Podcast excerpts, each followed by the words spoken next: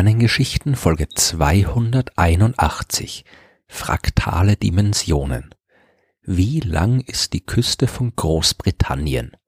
Das klingt nach einer dummen Frage. Immerhin ist Großbritannien ja ein ziemlich großes, ziemlich stabiles Ding. Eine Insel und keine Wolke oder sonst irgendein flüchtiges Objekt. Eine Insel hat eine Küste, die einmal rundherum geht und diese Küste muss eine bestimmte Länge haben. Aber manchmal sind dumme Fragen nicht dumm und einfache Dinge komplizierter als man denkt. Die Küstenlänge von Deutschland wird zum Beispiel je nach Quelle mal mit 1200 Kilometer und mal mit 2389 Kilometer angegeben. Die Länge der Grenze von Österreich wird vom CIA World Factbook mit 2524 Kilometer angegeben, vom österreichischen Bundesamt für Eich- und Vermessungswesen dagegen mit 2706 Kilometer. Das ist immerhin ein Unterschied von 182 Kilometer. Das liegt jetzt natürlich an unterschiedlichen Messmethoden, Definitionen und den unterschiedlichen Datenbanken, die man verwendet hat. Aber es weist trotzdem auf ein viel fundamentaleres Phänomen hin.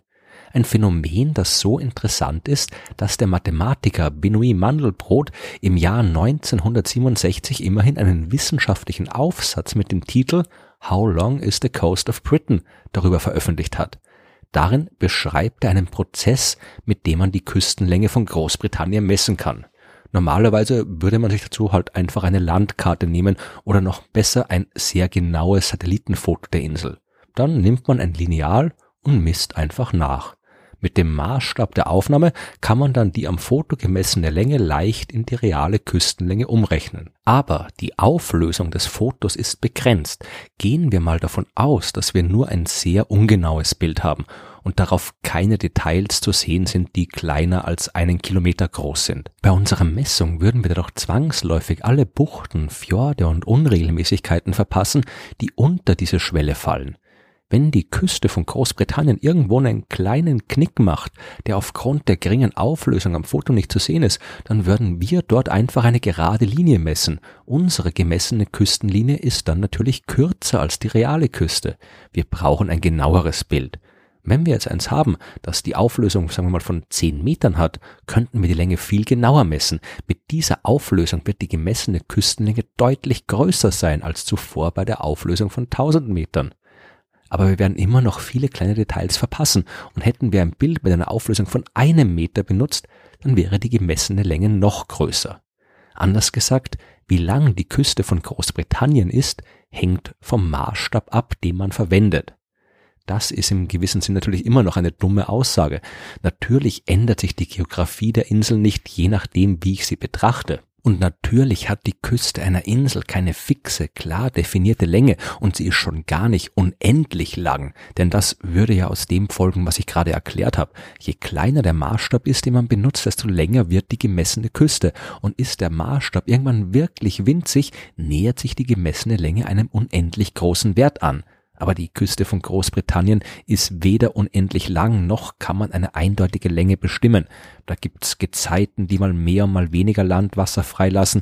Es gibt Wellen und spätestens, wenn man auch sehr, sehr kleine Skalen betrachtet, dann macht's keinen Sinn mehr von einer fixen Länge zu sprechen. Dann reicht's auch schon, wenn jemand am Strand einen Kieselstein mit dem Fuß wegkickt, um die Küstenlänge zu verändern. Mandelbrot ging es auch um was ganz anderes.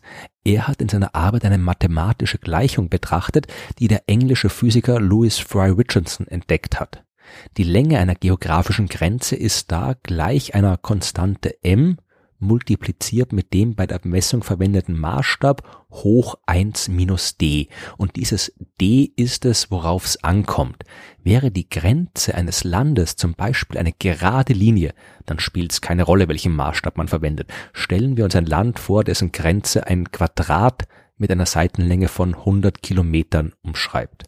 Wenn wir eine Auflösung von 100 Kilometern verwenden, dann könnten wir das ganze Land sehen und würden eine Grenzlänge von 400 Kilometern messen.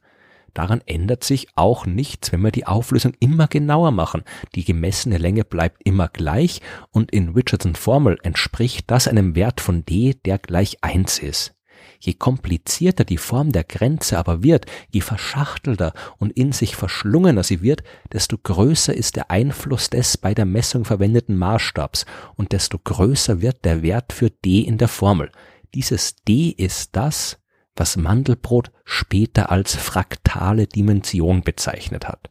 Über Dimensionen habe ich ja schon in Folge 267 der Sternengeschichten ausführlich gesprochen. Vereinfacht gesagt bezeichnet man damit die Menge an unterschiedlichen Richtungen im Raum. In unserem normalen Raum sind das drei Dimensionen. In einer Ebene gibt es zwei Dimensionen und auf einer Linie nur eine. Dort kann ich nur vor oder zurückgehen, aber nicht rauf oder runter oder links oder rechts.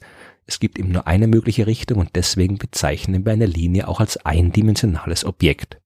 Das gilt auch für Linien wie zum Beispiel die Küstenlinie von Großbritannien. Es ist eine Linie und so wie jede Linie sollte auch ihre geometrische Dimension gleich eins sein.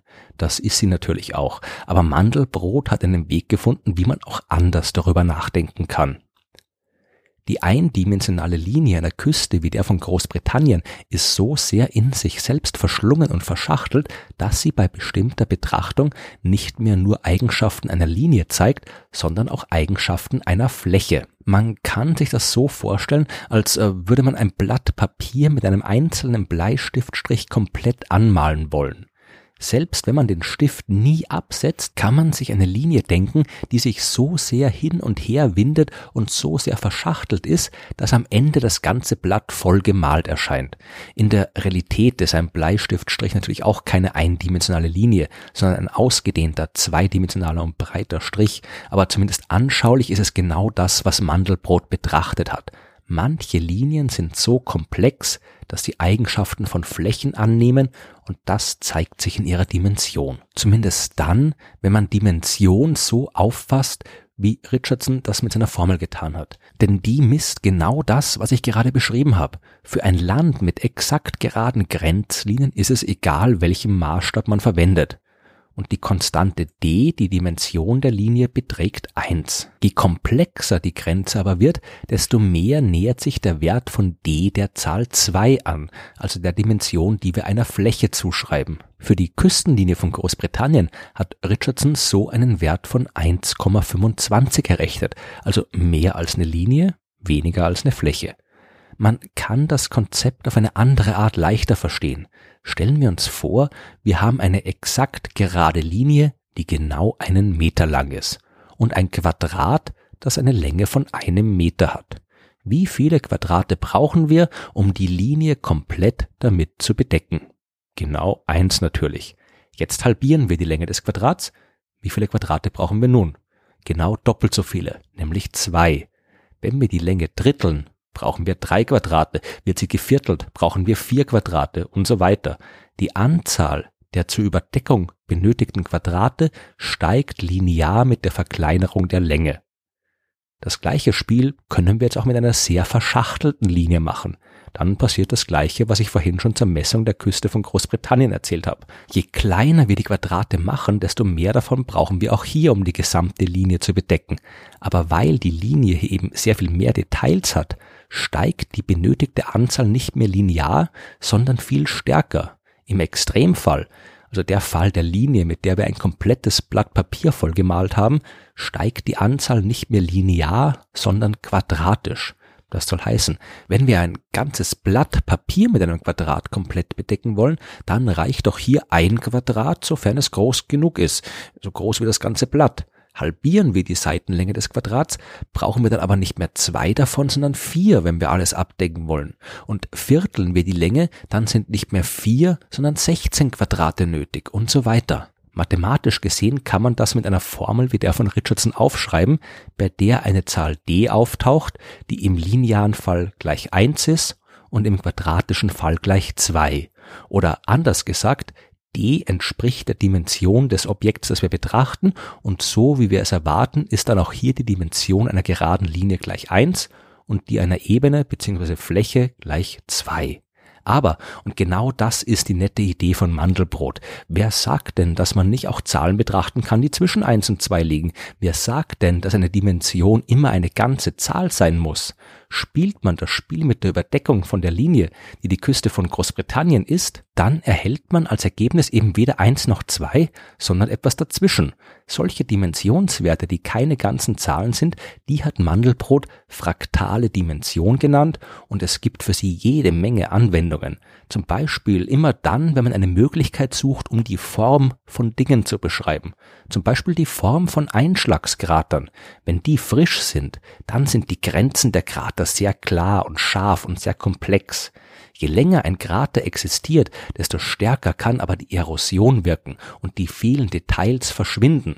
Betrachtet man also die fraktale Dimension der Linie, die einen Einschlagskrater begrenzt, dann ist die fraktale Dimension umso größer, je jünger der Krater ist. Man kann also bei einer Untersuchung der fraktalen Dimension das Alter von Einschlagskratern bestimmen. Die fraktale Dimension kann aber auch verwendet werden, um die Form von Sonnenflecken zu beschreiben oder die Form von kosmischen Staubteilchen. Die spielt eine Rolle, wenn man die Dynamik von Himmelskörpern verstehen will. Und das waren jetzt nur ein paar der astronomischen Anwendungen. In der Mathematik ist die fraktale Dimension noch viel wichtiger.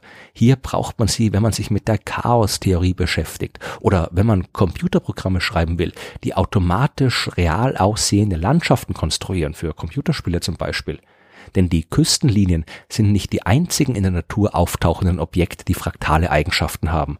Das trifft auch für die Form von Wolken zu oder zum Beispiel für Blumenkohl oder Romanesco. Gerade bei diesem Gemüse sieht man das besonders gut. Betrachtet man einen kleinen Teil des Romanesco, also einer der Sprossen oder heißen die Sprossen, keine Ahnung, äh, dann sieht dieser kleine Ausschnitt so aus wie das große Ganze. Und wenn man das Ding noch näher betrachtet, dann sieht der kleinere Ausschnitt wieder so aus wie der große.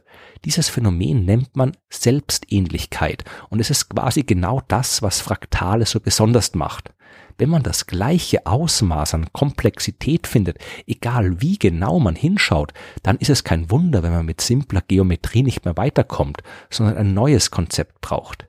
In der Natur ist das Ausmaß an möglichen Stufen der Vergrößerung natürlich begrenzt. Irgendwann betrachte ich dann keinen Romanesco mehr, sondern nur noch Zellen, Moleküle und Atome.